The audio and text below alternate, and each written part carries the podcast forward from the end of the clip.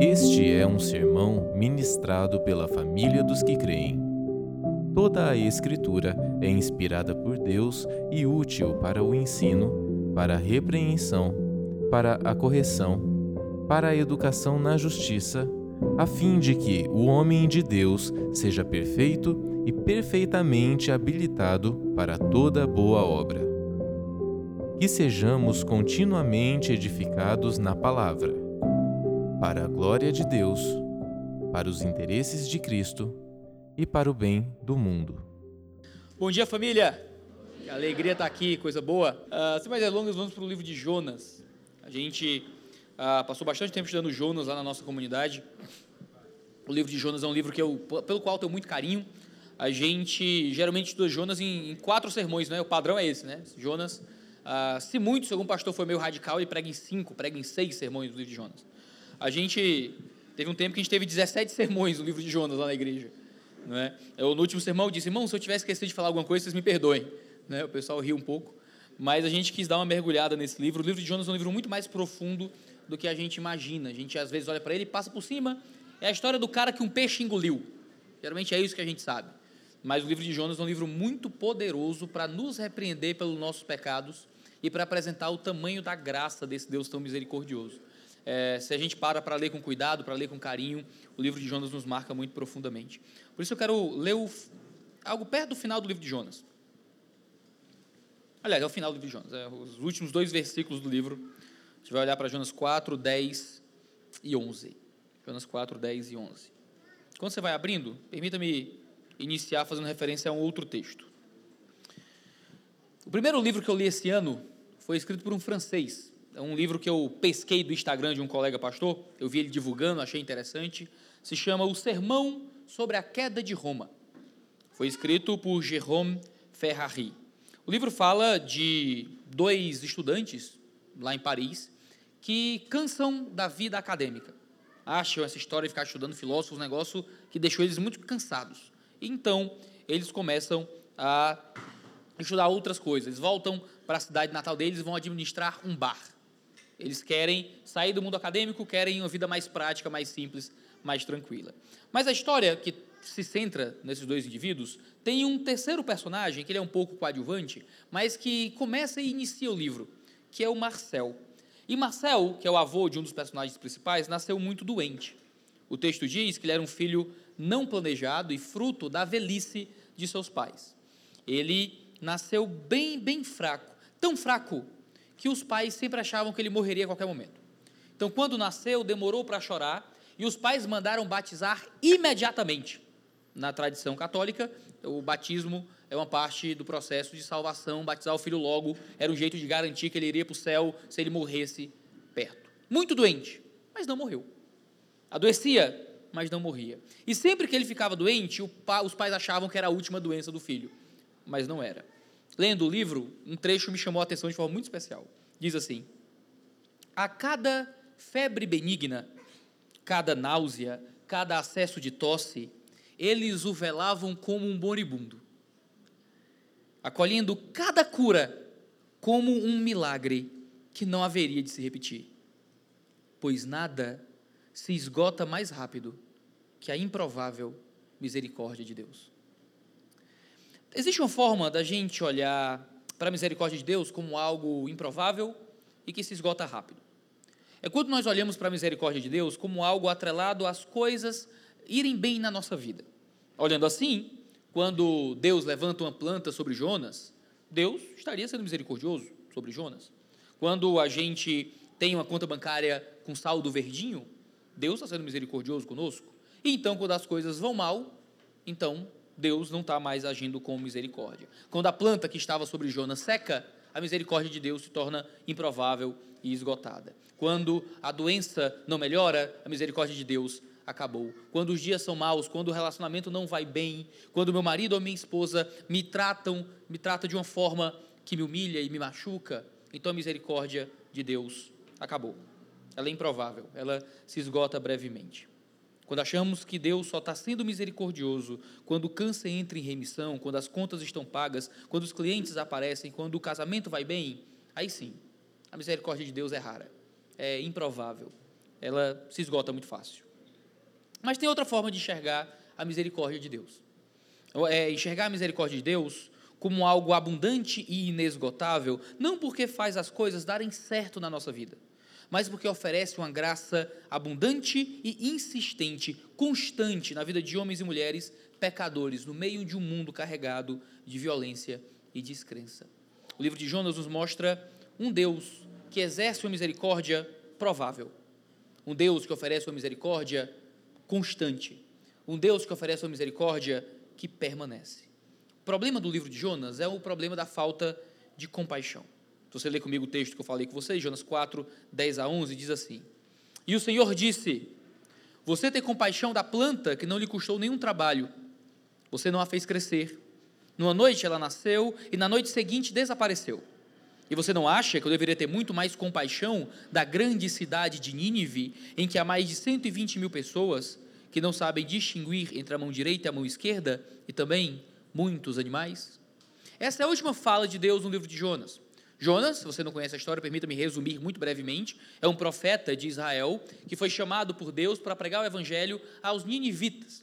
O povo de Nínive, uma cidade imensa, ou a confluência de três cidades, os historiadores divergem nisso, seria mais à frente a capital da grande, do grande império dos assírios. Era um povo violento, era um povo que se vangloriava de suas torturas, era um pessoal que fazia poesias e escreviam longos textos nas paredes dos castelos sobre os tipos de tortura e violência e abuso e morticínio que cometiam. Era um povo que no livro de Deuteronômio estava determinado a ser instrumento de Deus para punir Israel por conta de seus pecados. Era um povo que certamente já havia cometido as piores atrocidades contra israelitas. Era um povo que não respeitava a vida humana, que estuprava mulheres, que matava crianças, que torturava soldados. Era um povo extremamente dado à violência e à maldade. Então Deus aparece a Jonas e diz: Jonas, vá até a cidade de Nínive e pregue contra ela. Parece um bom negócio serei profeta da condenação sobre esse povo mau. Só que Jonas conhecia a Deus. E Jonas fugiu. Ele não foge com medo dos ninivitas o prejudicarem, ele, ele foge com medo de Deus perdoar os ninivitas. Deus não queria o perdão, eh, Jonas não queria o perdão daquele povo. Eles maltrataram, mataram, estupraram, assassinaram, torturaram. Eu não quero que Deus perdoe esse pessoal. Eu quero que esse povo vá para o inferno. Então, ao invés de fazer uma viagem de 300 quilômetros em direção a Nínive, Jonas faz uma viagem, tenta fazer uma viagem de 3 mil quilômetros em direção a Tarsis, uma terra distante, hoje se entende fica próximo da Espanha. É uma distância parecida com a daqui para minha cidade, daqui para Fortaleza. Né? Então, você imagina o fim do mundo né, que se estabelece, que é longo o caminho, não é? é grande. Então, ele tenta fazer uma viagem de navio bem longa para fugir de Deus. Por que ele quer fugir de Deus? Porque ele quer fugir da compaixão porque ele quer fugir da misericórdia. Sim, a misericórdia de Jonas se esgota rápido e é muito improvável. Assim como as nossas misericórdias. Nossas misericórdias são improváveis. A gente não imagina que a gente pode perdoar. A gente não perdoa o cara que nos dá um golpe. A gente não perdoa a pessoa que passa a perna para ganhar o nosso cargo. A gente não perdoa um trambiqueiro. A gente não perdoa um assaltante. A gente não perdoa pessoas que deram um bom dia atravessado. Jonas precisava conhecer um Deus que perdoava pessoas terríveis, pessoas de uma malignidade de, de filme de terror, de filme mais 18, por conta do tamanho da maldade que se manifestava ali. Havia uma misericórdia de Deus. E Jonas não tinha um coração quebrantado bastante para viver nessa misericórdia. Quem de nós julgaria Jonas, não é? Quem de nós pode olhar para Jonas, do nosso conforto das cadeiras do ar-condicionado, e dizer que ele era muito diferente de nós? Na posição de Jonas, por muito menos, a gente deseja o mal e a ira do Senhor vindo derramar-se sobre os homens. Quando Jesus, no seu ministério terreno, encontra a, a samaritanos que não querem recebê-lo, os apóstolos querem pedir que fogo caia do céu sobre aqueles homens. E por muito menos a gente espera a mesma coisa. Deus faz com que Jonas vá até Nínive através de Jonas, de impedir que Jonas fuja. Jonas vai para um barco, tem uma tempestade, Jonas é lançado no mar, um peixe gigante engole Jonas, então vomita Jonas em terra seca, e Jonas entende que é, fugir de Deus é bem difícil. É complicado fugir do Senhor que criou todas as coisas. Então Jonas vai até Nínive, prega o evangelho, a cidade inteira se converte. O maior avivamento da história, case de sucesso no ministério de Jonas, Podia escrever um livro com esse testemunho maravilhoso. Jonas fica com raiva. Jonas fica chateado. Jonas grita com Deus. Prefere morrer. Eu prefiro morrer do que ver esse povo se convertendo. Eu prefiro morrer do que ver esses malignos debaixo da mesma aliança do que o povo de Israel. Então Jonas vai a leste da cidade, constrói uma cabaninha e fica esperando ansioso para ver se a ira de Deus ainda poderia de alguma forma condenar aqueles malditos. E Deus trata o coração de Jonas. Deus prega uma peça em Jonas, né? Deus faz algo milagroso, faz com que uma grande planta se cresça sobrenaturalmente do dia para a noite para dar sombra sobre Jonas. E Jonas, ah, acho que Deus está com sua misericórdia abundante sobre mim. Mas no outro dia, ele manda um verme engolir parte daquela planta, comer a planta para que ela secasse, e então o vento do deserto vem até Jonas, é um vento famoso, hoje em dia é, esse vento é calculado como tendo 45 graus, 50 graus Celsius, chegando contra Jonas, vindo do deserto, um sol quente queima a sua cabeça. Parece que a misericórdia de Deus foi embora. Jonas olha para a misericórdia de Deus como atrelada às circunstâncias que lhe davam conforto ou desconforto. Jonas é um homem de sentimentos egoístas. Jonas é um homem que não tem um coração quebrantado. Jonas é um homem que tem pena de si. Tem pena da planta, mas não tem pena, não tem pena dos pecadores. O livro de Jonas nos mostra então um Deus que está trabalhando ativamente para manifestar misericórdia, alcançando até aqueles que não são seus filhos. O livro inteiro mostra um Deus que está exercendo misericórdia àqueles que são diferentes de nós, aqueles que estão distantes de nós, aqueles que não são como nós. Porque o Evangelho também é um Evangelho de misericórdia e de compaixão a gente olha para o Evangelho e às vezes a gente se concentra tanto em partes do Evangelho, não é? A gente gosta tanto de olhar para pequenos, pequenas, pequenas manifestações do Evangelho, a gente não olha para o Evangelho em sua completude. E veja, eu vim de um contexto de pregação água com açúcar, em que Jesus era o Papai Noel, em que Deus era Hello Kitty. Era um negócio assim, ah, Deus te ama, Deus te quer, veja o seu valor, e Deus faz tudo por você, Deus é apaixonado por você, Deus está lá no céu, e se você não, não der atenção para Deus, ele chora no cantinho. É quase isso. E aí eu mudei de teologia, aprendi algo diferente, comecei a ler os grandes autores e li sobre as más novas, sobre o pecado, sobre a ira do Deus vivo. E parece que você vai para o outro lado, né? Parece que Deus agora é só aquele ser carrancudo, esperando a oportunidade de nos pegar na curva e nos punir pelas nossas falhas. E a verdade é que o Evangelho é muito completo. Há um Deus maravilhoso que exerce misericórdia. Há um Deus que possui uma ira contra o nosso pecado. Há um Deus que não acha que o nosso pecado é bobagem. Há um Deus que traz punição e que promete vingança contra a injustiça. E é o mesmo Deus que oferece de forma insistente, provável e constante misericórdia. Misericórdia a gente que está debaixo da promessa de condenação. Ah, o texto diz que Deus fala que vai agir com compaixão com aqueles pecadores. Não tem como ter compaixão daquele povo, cá entre nós. Não tem como ter compaixão de gente que fazia o que os ninivitas faziam. Não tem como você ver atos tão violentos e grotescos e ter compaixão dessas, dessas pessoas. Não dá, não dá. A gente tem ira, a gente tem raiva, a gente tem um senso justo de indignação. Mas Deus tem compaixão.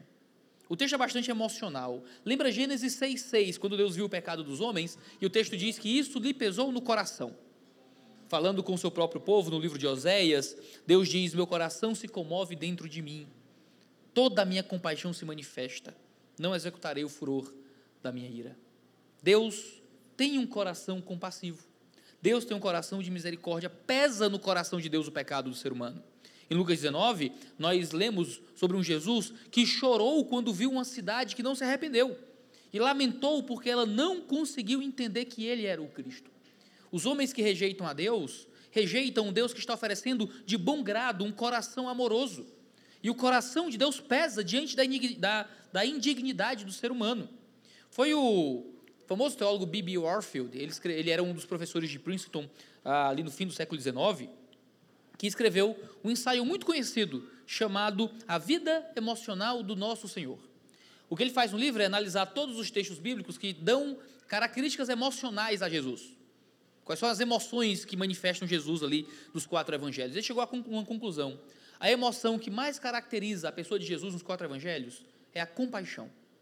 Jesus está o tempo inteiro contrito, com compaixão, com misericórdia a essas pessoas. No fim das contas, nós lemos o livro de Jonas e, e aparece um Deus que oferece misericórdia a pessoas terríveis. E o livro de Jonas tem, tem uma mensagem ao povo de Israel. Logo, tem uma mensagem a todos nós. Qual é o nosso coração no fim das contas? Diante dos perdidos. Nós temos o coração de Jesus? Nós temos o coração daquele que exercia misericórdia de forma graciosa? Ou nós temos o coração de Jonas? Veja, nós olhamos para os criminosos, para os bandidos, para as pessoas terríveis da sociedade e nós nos sentimos, claro, melhor do que eles. Eu nunca matei, eu nunca roubei, eu nunca estuprei. Até os bandidos se olham acima de outros bandidos. Eu acho eu conto essa história todo lugar que eu vou. Eu morava na casa dos meus pais. Já contei, acho que eu contei aqui essa história alguma vez. Na casa dos meus pais. E tinha um bar. Um bar do, do pior tipo que você imaginar. Na frente da casa dos meus pais. E eu ficava assistindo seriado escondido de madrugada. Né? Dormindo numa rede na sala. Porque cearense adora rede. Né? Maravilhoso. Eu vou numa casa que não tem armador de rede na sala, acho que está quebrada a sala, a casa. É Cadê o armador daqui? Né? E eu dormindo na sala, né, assistindo um seriadozinho, e comecei a ouvir uma briga na, na, perto da minha casa, aí eu parei para ouvir. Aí tinha um cara gritando com o outro: Você é um vagabundo, é um bandido. Aí o outro, alto lá, você me respeite. Porque quando eu fui preso foi só por assalto, tu foi por assassinato. Então a gente sempre olha para o outro, não importa qual seja a nossa situação, de cima para baixo. Os bandidos se olham de cima para baixo. Tem tipos de crime que, se você for preso por eles, outros bandidos vão te matar. E nós, desse lado da eternidade, somos o quê? Olhamos para outros seres humanos que também são pecadores e que também estão afastados da graça de Deus, de cima para baixo. Não, mas esse, esse crime aí eu não cometi. Não, mas esse pecado eu não faço. E quando nós olhamos para as coisas assim, a gente olha como? Muitas vezes com juízo. E claro, juízo no sentido civil o governo está aí para isso, a polícia está aí para isso, a lei a ordem está aí para isso. Mas nós olhamos com juízo no sentido religioso. Nós não esperamos que o evangelho chegue lá. Nós preferimos que eles sejam destruídos do que sejam perdoados. Nós preferimos que a misericórdia fracasse diante do juízo. Enquanto em Lucas, desculpa, em Tiago 2,13, nós vemos que o juízo é sem misericórdia sobre quem não usou de misericórdia, porque a misericórdia triunfa sobre o juízo. A oração mais difícil de toda a Bíblia é a que Jesus impõe sobre nós, dizendo: Pai, me perdoa, assim como eu tenho perdoado aqueles que têm me ofendido. A gente oferecer para os outros um perdão parecido com o perdão que recebemos é uma coisa muito séria e muito grave. O texto fala de um Jonas que sente compaixão de uma planta, mas chateado com a compaixão de Deus, com aqueles homens que precisavam de salvação. É muito comum, não sei como é que é aqui, talvez ofenda algumas pessoas, então já me perdoe previamente. Melhore para não ter que lhe ofender mais, certo? Mas ser pai de pet é uma das esquisitices da modernidade, certo? É meio esquisito, é meio esquisito. Não tem problema você gostar do seu animal, não tem problema você tratar. Quer chamar de, de bebê? Chama. Chama. Só não trata igual, entendeu? Quer chamar de bebê? Oh, é, papai tá aqui, é tudo, tudo tranquilo. É meio esquisito, não põe na internet não, mas tá tudo bem. Não. Calma aí. Mas assim, não comemora dia das mães, tá ligado? Se você não tem filho com o cachorrinho, sabe? Vamos, vamos dar limite pra loucura, certo? Na pandemia, na pandemia eu tava meio entediado, assim, meio nervoso, querendo fazer alguma coisa. Tentei achar coisas para fazer e só ficava mais estressado. Na pandemia eu peguei o teclado da minha irmã para aprender a tocar piano. Eu aprender piano, eu tô aqui trancado em casa, posso fazer nada, vou tocar piano. Com duas semanas eu queria quebrar o piano. Eu disse, eu não consigo, é impossível usar duas mãos. Então não dava, entendeu? Impossível. Aí devolvi. Tava aprendendo Coldplay, uma música fácil, naqueles vídeos do YouTube que sobe a teclinha assim, sabe? E, e não ia de jeito nenhum. Eu desisti de tocar piano. Aí eu fui achar uma coisa mais fácil que eu não pudesse fracassar. Eu fui ser pai de planta, entendeu? Aí eu comprei um monte de plantinha, comprei uns vasinhos, aí ficava regando. Aí durou duas semanas, eu esqueci de regar, morreu tudo. Mas assim, mas aí, a gente brinca, né? Quem trata bicho igual gente, ah, a gente faz piada. Poxa, gente, vai tratar bicho igual gente. Quem faz, ah, meu dia das mães, ah, o meu filho, aí você vai ver um cachorro. A gente, assim, a gente, tá, me poupe, para com isso. Mas quantos de nós não somos pai de carro, mãe de apartamento, sabe? Avó de, de, de roupa, a gente é pai de Tupperware. É, sabe? A gente é mãe de extrato bancário, sabe? É, é, pai de iPhone. É isso. A gente ri, a gente ri. A gente tem um Jonas que trata um item da existência que lhe causava algum conforto como muito mais importante que a salvação de pessoas que precisavam do evangelho. E Jonas fica com raiva de Deus, chateado com Deus. Porque Deus tira dele algo que lhe causava conforto e, e algum tipo de segurança. Enquanto Deus estava tentando alcançar os perdidos por meio de Jonas, e Jonas estava esperando a condenação dos perdidos. Veja, nós ficamos mais incomodados com o risco atrelado ao nosso conforto do que com os perdidos não estarem recebendo pregação do Evangelho. A gente precisa enviar missionários, mas o meu iPhone não se paga só.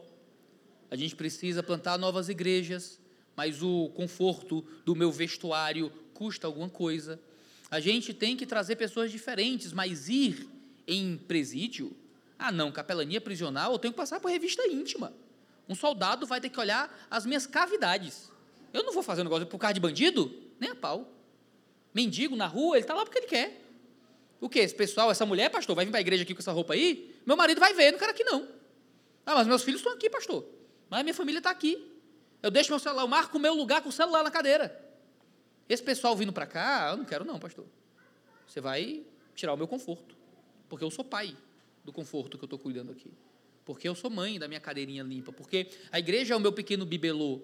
Eu não quero a salvação dessas pessoas se o custo disso for um prejuízo ao meu conforto como cristão. Eu prefiro minha vida como ela está. Então a gente fica incomodado com os bens materiais, a gente fica incomodado com o conforto que a gente recebe. A gente está aqui no culto, louvando a Deus, e quando sai daqui tem alguém trancando o nosso carro e a gente briga de volta. A gente vê Deus trazendo e dando graça a nós, e a gente ama mais as coisas do que ama o alcance dos perdidos. A compaixão de Jonas pela planta era por aquilo que a planta dava a ele. E a compaixão de Deus é a compaixão que ele quer dar a pecadores que não merecem nada. O nosso coração, muitas vezes, é como o coração de Jonas um coração apegado às coisas que Deus nos dá. Quando o nosso coração devia ser o coração de Cristo, que é, que é desapegado a si mesmo, ao ponto de se entregar e de se dar. Veja, é no livro O Peso de Glória que o C.S. Lewis diz que Deus não morreu por ser humano por causa de algum valor que havia no ser humano. Morrer por pessoas de valor teria sido heróico, mas ele não foi heróico, ele foi divino. Apenas Deus morre por pecadores. Homens morrem por causas, e causas que julgam dignas. Deus morreu por gente que não valia nada. Ele nos amou, aí diz o C.S. Lewis, não porque éramos dignos de amor, mas porque Ele é amor. Se nós queremos ser como Ele, temos que ser menos como Jonas. E devemos olhar para aqueles que necessitam do Evangelho do mesmo jeito que Jesus agiu. Jesus não foi um mártir heróico que morreu por uma causa nobre, ele foi um salvador que morreu por gente terrível. E é por isso que a nossa postura diante de Deus tem que ser a mesma. Temos um Deus que escolheu alcançar os ninivitas, um Jesus que morreu por gente da pior espécie. E é muito bonito o jovem apaixonado dizendo para Moal pularia na frente de uma bala por você. E a gente tem um, um Jesus que entregou a vida pelo bandido. Nós temos um Cristo que entregou a vida pelo, pelo cretino. Veja, ele não se deu pela vítima, ele se deu pelos vilões. Ele não se entregou pelo oprimido, ele se entregou pelo opressor. Ele não entregou, ele não se entregou só porque apanha, ele se entregou por quem bate. Ele não se entregou só, só, só pelo injustiçado. Ele se entregou por quem praticava a injustiça. E a grandeza do Evangelho é, aquela, é que o Evangelho mostra para a gente que nós não somos as grandes vítimas do mundo, alcançando um Deus que finalmente olhou para o desvalido. Nós somos os grandes vilões do mundo. E nós temos um Cristo que veio alcançar quem devia ser destruído no final da história. A gente assiste os filmes de heróis, né? A gente tem, sei lá, Harry Potter, e você tem lá o pessoal lá do. do aí me ajuda aí, gente, que minha memória vai embora já aqui, que eu só li três livros só. Tem os Comensais da Morte, o pessoal do mal, povo ruim, Valdemorte, eita. E você lê, e você se identifica com quem? Com o pessoal lá de Hogwarts. Eu vejo todo mundo vendendo blusa, vendendo as blusas, né? Grifinória, Lufa, Lufa. Obrigado, vai lá. Corvinal, tem um outro lá, qual é? Sonserina, legal. Não vejo ninguém com a blusa Valdemorte, assim. Comensal da Morte. Você quer ser do bem, você quer ser dos heróis, você quer ser dos que vencem no final. E a verdade é que quando nós olhamos para a história, a partir dos olhos de como as coisas realmente são, a gente que estragou esse mundo. Nós que destruímos o mundo que Deus nos deu. Nós que vivemos em desobediência e em pecado. Nós somos os comensais da morte da história. O único que se enviou, que veio para o bem foi Cristo Jesus. Ele é o único que pode usar a camiseta da, da, da de Hogwarts, é isso? Isso. Ou qualquer um dos times aí.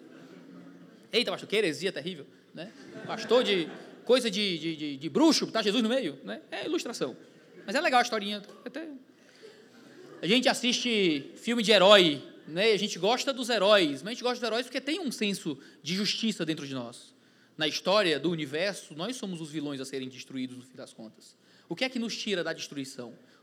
É o fato que Jesus veio para morrer pelos vilões. E isso é que é maluco. A gente assiste Senhor dos Anéis, é mais a minha praia, né? Aí você tem lá os orques, tem os uruk-hais, tem um monte de monstro criado numa, numa poça de lama com fogo, aquela coisa horrorosa, aqueles bichos horrendo. Aí tá lá Legolas com as flechas matando os bichos e tal. E isso, pega eles. E a verdade é que na história nós somos os vilões. Nós somos os orques, nós somos os monstros que estão sendo destruídos pelos mocinhos.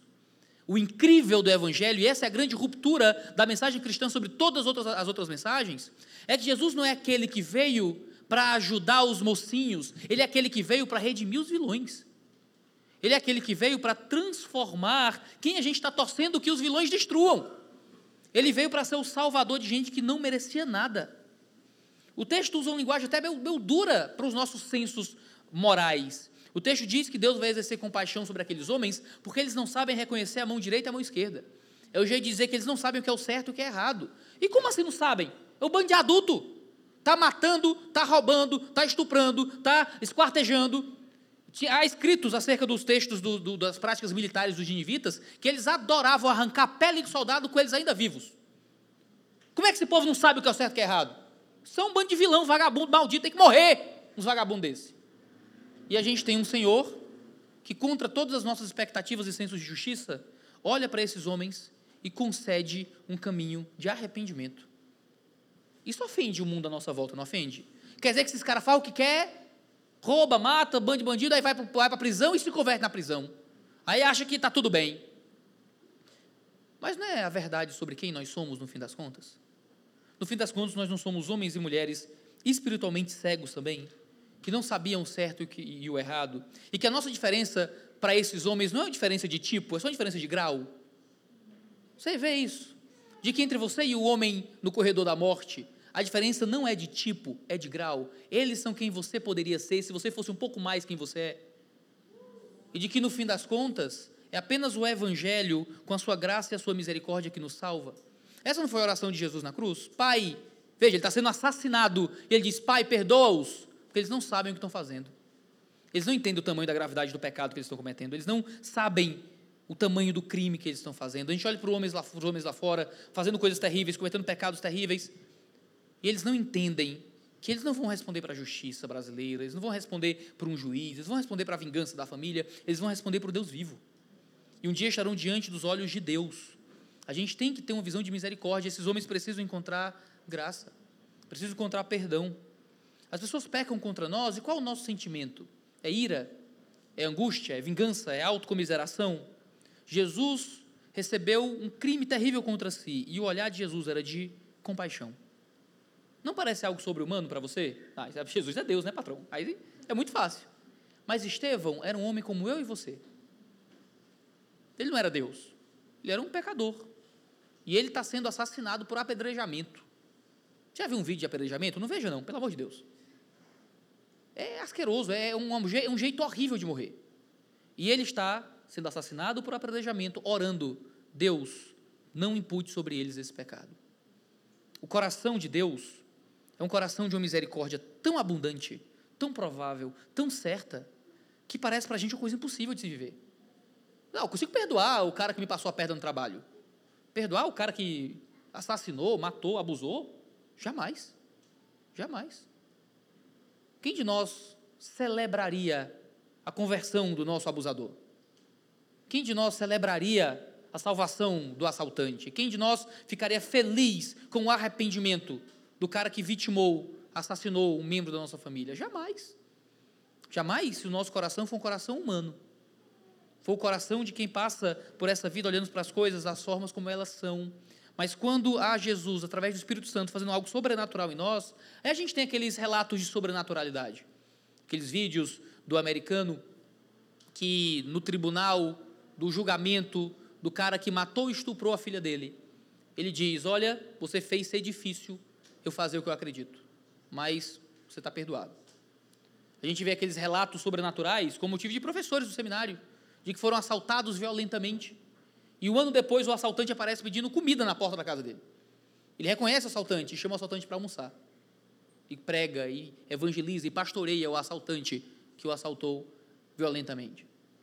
São relatos sobrenaturais. Eu não quero que você olhe para a vida como uma grande fantasia, como se as coisas fossem fáceis. Eu já aconselhei muitos homens que sofreram com o adultério de suas esposas. E é sempre muito doloroso, sempre muito chocante. Uh, e sempre os homens me perguntam: se fosse você, o que, é que você fazia? O cara traído e eu tentando levar para um caminho de, de conciliação. Eu sempre dou a mesma resposta. Eu não sei o que eu faria. Eu não sei qual seria a minha reação. Talvez eu ficasse maluco, pulasse da, da ponte, desse um tiro em todo mundo. Eu sei lá. É? não sei como eu reagiria. Eu sei como eu gostaria de reagir. Eu sei que eu gostaria de ser dos que perdoam, permanecem e restauram. É que eu gostaria de ser, se Deus me livre um dia eu passasse por algo assim. Como eu seria? Não sei. Eu prego aqui parece muito fácil. Ah, se fosse a tua filha, você não dizia isso. Se fosse sua esposa, você não dizia isso. Se fosse a sua família, se fosse você, é fácil falar com o microfone. Eu concordo com você. É fácil falar com o microfone. Mas eu sou um homem como você. Eu sou um pecador como você. Eu não sei o que eu faria nos dias difíceis. Mas eu sei como eu gostaria de agir. Eu sei qual tipo de espírito que o meu coração deveria ter diante do poder do Evangelho. Eu acho que nós deveríamos todos nos preparar para isso. No fim das contas, eu estava evangelizando uh, uma família e tinha um irmão da igreja com a gente. Eu estava conversando com ele, dizendo: Olha, todos nós vamos passar por algum momento extremo na vida. Todos nós. Se não conosco, com alguém perto. Um câncer, uma morte, um suicídio, uma depressão prolongada. Todos nós, em algum momento da vida, vai ter aquele momento da tempestade mais profunda. Um dia virá. Se não conosco, com alguém que a gente gosta muito. Se um dia virar, a gente tem que estar preparado para isso. A gente precisa viver a nossa vida se preparando, domingo após domingo, leitura após leitura, devocional após devocional, para o grande dia da calamidade, para que quando chegar, a gente encontre força para esses dias. Um dia, irmãos, o mal pode vir até nós. E quando o mal chegar até nós, a gente tem que ter força para aguentar o mal, mas não só isso. A gente tem que ter a compaixão para perdoar o mal. Não é fácil, nada disso. Mas nós adoramos um Deus que morreu numa cruz. Não tem como ser fácil. A nossa religião é a religião de um Deus que tem cicatrizes. A gente não vai sair daqui sem algumas feridas e sem algumas cicatrizes lutando para conceder perdão. Veja, a gente está falando de coisas tão extremas, tão aterradoras, coisas que a maioria de nós não vai passar ao longo da vida. A maioria de nós não vai ter que perdoar alguém que cometeu um crime ou um ato terrível sobre nós. Mas se o mais deveria existir, como é que a gente fracassa tanto no menos? A gente não consegue perdoar um marido que às vezes tem que trabalhar demais e que não consegue lidar bem com as coisas. A gente não consegue perdoar uma esposa que muitas vezes está muito cansada e que não consegue ter o nível de intimidade que você gostaria. A gente não consegue perdoar um patrão que às vezes é grosseiro, ou perdoar um colega de trabalho que tenta passar por cima da gente, ou perdoar às vezes um pastor que está muito ocupado, ou um membro que às vezes não soube lidar bem com um relacionamento interpessoal. A gente está o tempo inteiro com angústias e mágoas e raivas de coisas minúsculas coisas pequenas. Eu nunca, sabe, as pessoas já raramente mudam de igreja por causa de coisas muito grandes. As pessoas raramente, raramente param de se relacionar por causa de questões muito profundas e ofensas muito graves. É porque o santo não bateu. Tem essa expressão aqui ou só lá? Tem, né? Porque o santo não bateu. Eu sempre digo, rapaz, se o santo não bateu é um problema, porque o meu santo é Jesus. Eu não sei qual é o teu, entendeu? O santo, sabe, o santo bate se a gente está com ele. Nós sabemos, a gente é rápido em ter raiva, a gente é rápido em não perdoar. Nós somos rápidos em querer a punição dos outros. A gente quer a punição dos que nos prejudicam, as punições para justas para bandidos perigosos, para corruptos poderosos, de outros crentes que não vivem a mesma ética que nós. Mas o que é que a gente deveria sentir quando a gente vê outras pessoas em pecado? Você vem para a igreja com seu marido, chega uma irmã mostrando mais do que devia, queima um ódio no teu interior. Um ódio, porque teu marido pode acabar atraído por aquela imagem, porque você também tem o que mostrar, mas acaba se, se cobrindo por amor a Deus, e você quer matar aquela mulher. Pura e simplesmente. Você chama o pastor, pastor, tem que fazer alguma coisa, pastor, pelo amor de Deus, vai deixar a igreja agora aí assim virar essa, essa Babilônia? Quando, na verdade, como seria diferente se o nosso olhar fosse de misericórdia? O olhar de quem quer pastorear, de quem olha para as pessoas que estão lutando contra vários pecados como ovelhas sem pastor. Mas se nós não temos misericórdia nem mesmo dos irmãos da nossa comunidade, como teremos misericórdia daqueles que são inimigos de Deus? Quantos de nós amamos mais as plantas do que amamos os perdidos? Quando usamos os nossos dinheiros para os nossos confortos e não para o alcance de quem precisa? Quando olhamos para a paz e a tranquilidade de vir para a igreja e ser tudo do jeito que eu espero, mais do que alcançar aqueles que estão longe. Quando nós vivemos acumulando confortos pessoais, quando amamos mais as coisas que dão facilidade à vida rotineira do que alcançar quem precisa de misericórdia. O alcance dos perdidos devia nos alegrar muito mais do que um carro novo, do que uma casa nova. Então, investir no alcance dos distantes deveria nos mover muito mais que qualquer busca pessoal. Porque há um Deus poderoso que quer reconciliação compaixão e misericórdia àqueles que precisam. Se o nosso coração não for o coração de Deus, nós não entendemos a mensagem do livro de Jonas, mas muito pior, nós não entendemos a mensagem do Evangelho de Jesus Cristo. A grande mensagem de Jonas é que o povo eleito deveria olhar para o povo perdido debaixo do poder da reconciliação que há na salvação do nosso Senhor. Eu lembro muito dos Seus Anéis quando Gimli, Gimli é um anão. Gimli, ele odeia os elfos porque todos os anãos odeiam elfos. Aí você já estava me corrigindo. Anãos não, pastor, anões. Mas na mitologia de Harry Potter é diferente. Anões é na vida real, na mitologia é anãos. Então, só para você não me corrigir aí. O Gimli, na sua viagem, ele vai até Lórien. Lórien é a terra dos elfos. E ele encontra Galadriel. Galadriel é a rainha dos elfos. E existe essa rixa histórica entre raças, entre os anãos e os elfos. São povos que geralmente, historicamente, se odeiam não se dão bem. Acontece que Galadriel já teve um amigo anão há muito tempo e aprendeu a língua secreta dos anãos, porque havia uma língua secreta que os anãos falavam entre si, que ninguém sabia além dos anãos. Acontece que Galadriel, uma elfa, por ter tido uma amizade muito forte com um anão no passado, conhecia essa língua. Então, quando, quando o Gimli chega lá dessa viagem, já chega com raiva, Galadriel o encoraja com um idioma dos anãos, que apenas os anãos conheciam. Tolkien é muito sensível. Tolkien diz que Gimli olhou para os olhos de Galadriel e, abre aspas, pareceu-lhe que olhara de repente dentro do coração de um inimigo e viu lá amor e compreensão. E foi ali que ele começou a tratar os elfos de forma diferente. Queridos, as pessoas à nossa volta transformam a igreja no inimigo. Para muitas pessoas, nós somos inimigos delas. Você pensa na comunidades LGBT, igreja condena e trata a homossexualidade como pecado, somos inimigos deles. As comunidades trans, as igrejas ensinam que você nasce menino e menina, e que você tem que se adaptar ao seu sexo biológico, e somos inimigos deles. O pessoal de comunidades radicais da política olham para a gente e tratam a gente como inimigo pelo mais variado motivo. Nós somos inimigos das feministas, inimigos dos comunistas, inimigos, e tem, olha em volta, as pessoas elegeram a igreja como inimigas deles por causa das nossas crenças, doutrinas, por causa da nossa fé. Queridos, era importante que os inimigos olhassem no coração do inimigo e encontrassem lá amor e compreensão. Era importante que o mundo sem Deus, que as pessoas que nos tratam como afastados, não olhassem para nós e encontrassem concordância, porque algumas concordâncias são impossíveis, mas encontrassem compaixão. Ah, irmãos, nesse tempo de política, eu estava aqui durante o segundo turno, perto do, do, segundo turno, depois do primeiro turno com vocês, e eu falei muito sobre isso. Quantas vezes, por causa de política, as pessoas viraram inimigas e queriam a destruição do outro, o apagamento do outro, a falta de existência do outro, a exclusão absoluta e total do outro. Quando, e quando, na verdade, a nossa postura deveria ser a postura de não só olhar no coração do inimigo, mas dar para o inimigo a possibilidade de olhar para o nosso coração e encontrar em nós nada mais que misericórdia, graça e compaixão. Jonas não conseguia ser isso. Se os ninivitas olhassem no coração de Jonas, veriam ira. Mas o coração de Deus é um coração de misericórdia. Tiago 2:1 diz: "Meus irmãos, vocês podem, vocês não podem ter fé em nosso Senhor Jesus Cristo, Senhor da glória, e ao mesmo tempo tratar as pessoas com parcialidade. Nós não podemos ter encontrado Jesus Cristo, olhar para as pessoas sem esse senso de conciliação e de unidade, que pega as diferenças e as diminui em nome da nossa unidade em Cristo Jesus. Eu não estou dizendo que pecados devem ser perdoados, eu estou dizendo, aliás, ignorados, estou dizendo que pecados têm que ser perdoados. Há uma diferença entre ignorar o pecado e, e, e perdoar o pecado. Agora, a gente está no fim do livro de Jonas, permita-me um comentário final antes de a gente encerrar isso tudo. Você leu o livro de Jonas, talvez você tenha conhecido essa história também. E o livro de Jonas termina assim. Esse é, esse é o último texto de Jonas, é o último versículo. Não tem mais nada além disso. Você pergunta, poxa, mas será que Jonas mudou de ideia? Será que Jonas se arrependeu? Será que Jonas aprendeu aí a história no fim das contas? Eu acredito que sim. O motivo é simples. Existe aqui no livro de Jonas muitas informações que só Jonas conhecia.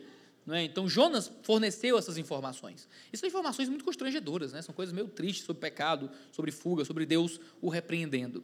Aqui a gente tem um Jonas que expõe, a própria, que expõe a própria miséria de modo até um tanto vexatório. É como se esse livro fosse o Confissões de Jonas. Não tem o Confissões de Agostinho? Aqui é um Confissões de Jonas. Jonas está mostrando quem ele é. Na sua miséria, no seu pecado, no seu erro. Eu gosto da postura de Jonas. Jonas confessa que ele odiava os ninivitas. Jonas confessa que ele estava com raiva até de Deus. Jonas confessa que ele queria morrer por duas, três vezes no livro, porque Deus trouxe a conversão, a gente arrependida. Jonas, Jonas é Rembrandt. Rembrandt é um famoso pintor holandês que pintou um, um quadro sobre a crucificação de Cristo. E ele se pintou no quadro. O que você acha, né, Rembrandt? Ele colocou aonde no quadro? É, os discípulos que choram? Não, não. Pessoas que lamentam? Não, não. Convertidos? Não. Ele se pintou como uma das pessoas que levantava a cruz de Cristo. Quando ele pintou Cristo sendo crucificado, ele se colocou lá, entre os crucificadores. Eu acho que essa é a postura de alguém que entendeu a misericórdia. É isso que Jonas faz no seu livro. Ele se coloca como o vilão da história. Não é os ninivitas que suas violências que são os vilões. Os ninivitas estão arrependidos, Jonas não. Os ninivitas ouvem a voz de Deus e obedecem, Jonas não. Jonas é o cara que está dentro da igreja, que nunca matou e nunca roubou, mas que está com o coração mais longe de Deus do que aqueles homens violentos que ouviram a palavra e creram. Não é esse o grande escândalo do evangelho de que as prostitutas e os publicanos, de que os gentios chegavam no reino antes do povo de Israel? E às vezes Deus está exercendo graça e misericórdia a pessoas ruins e malignas antes da gente, porque a gente é duro para o coração de Deus. Para ser contado entre os salvos, você precisa antes se entender como um dos vilões da história. O livro termina de forma abrupta justamente por esse motivo. É como quem diz: como é que você responderia ao que Deus fez com Jonas? Você responderá mantendo um coração fechado àqueles que precisam de graça? Ou você responderá com um coração misericordioso, orando, desejando e trabalhando para a salvação de gente tão ruim quanto você. No fim das contas, e essa é a minha mensagem final, o livro de Jonas é uma mensagem de esperança para nós pecadores. Se a graça de Deus é grande o bastante para salvar gente como os ninivitas, tenho certeza que é grande o bastante para salvar gente como você. Tantas vezes ouvi jovens, meninos, meninas, dizendo: Deus não pode me perdoar porque eu vi pornografia, porque eu fiz sexo com a namorada, Deus não pode me perdoar porque eu passei a perna no colega de trabalho, eu fiz coisas ruins, e ouço tantas coisas que são pecaminosas, que são pecaminosas, você tem que se arrepender e vencer o seu pecado. Mas Deus salvou uma cidade de genocidas. Eu tenho certeza que Deus pode salvar você também. Olhar para o que Deus faz com aqueles que socialmente são os piores é uma mensagem de esperança, quando a gente acha que é um pouquinho melhor. Certamente nosso pecado não se acumulou como o dos ninivitas, aquele é um caso extremamente extremo, mas a mesma graça que, o, que os alcançou é suficiente para alcançar cada um de nós. A salvação dos ninivitas, ao invés de nos ofender, deveria nos dar esperança. Se teve graça o bastante para eles, eu acredito que pode ter graça o bastante para mim. Porque a graça de Deus não é improvável, não se esgota tão rápido, mas é abundante para salvar gente terrível, como ninivitas, como cearenses, como curitibanos, como eu e com você. Vamos agradecer a Deus por isso, então louvá-lo pela sua infinita e abundante misericórdia. Obrigado por nos ouvir. A Família dos que Creem é uma igreja local em Curitiba comprometida com o Evangelho e a vida em comunidade. Para nos conhecer melhor e manter contato, acesse famíliadosquecreem.com.br.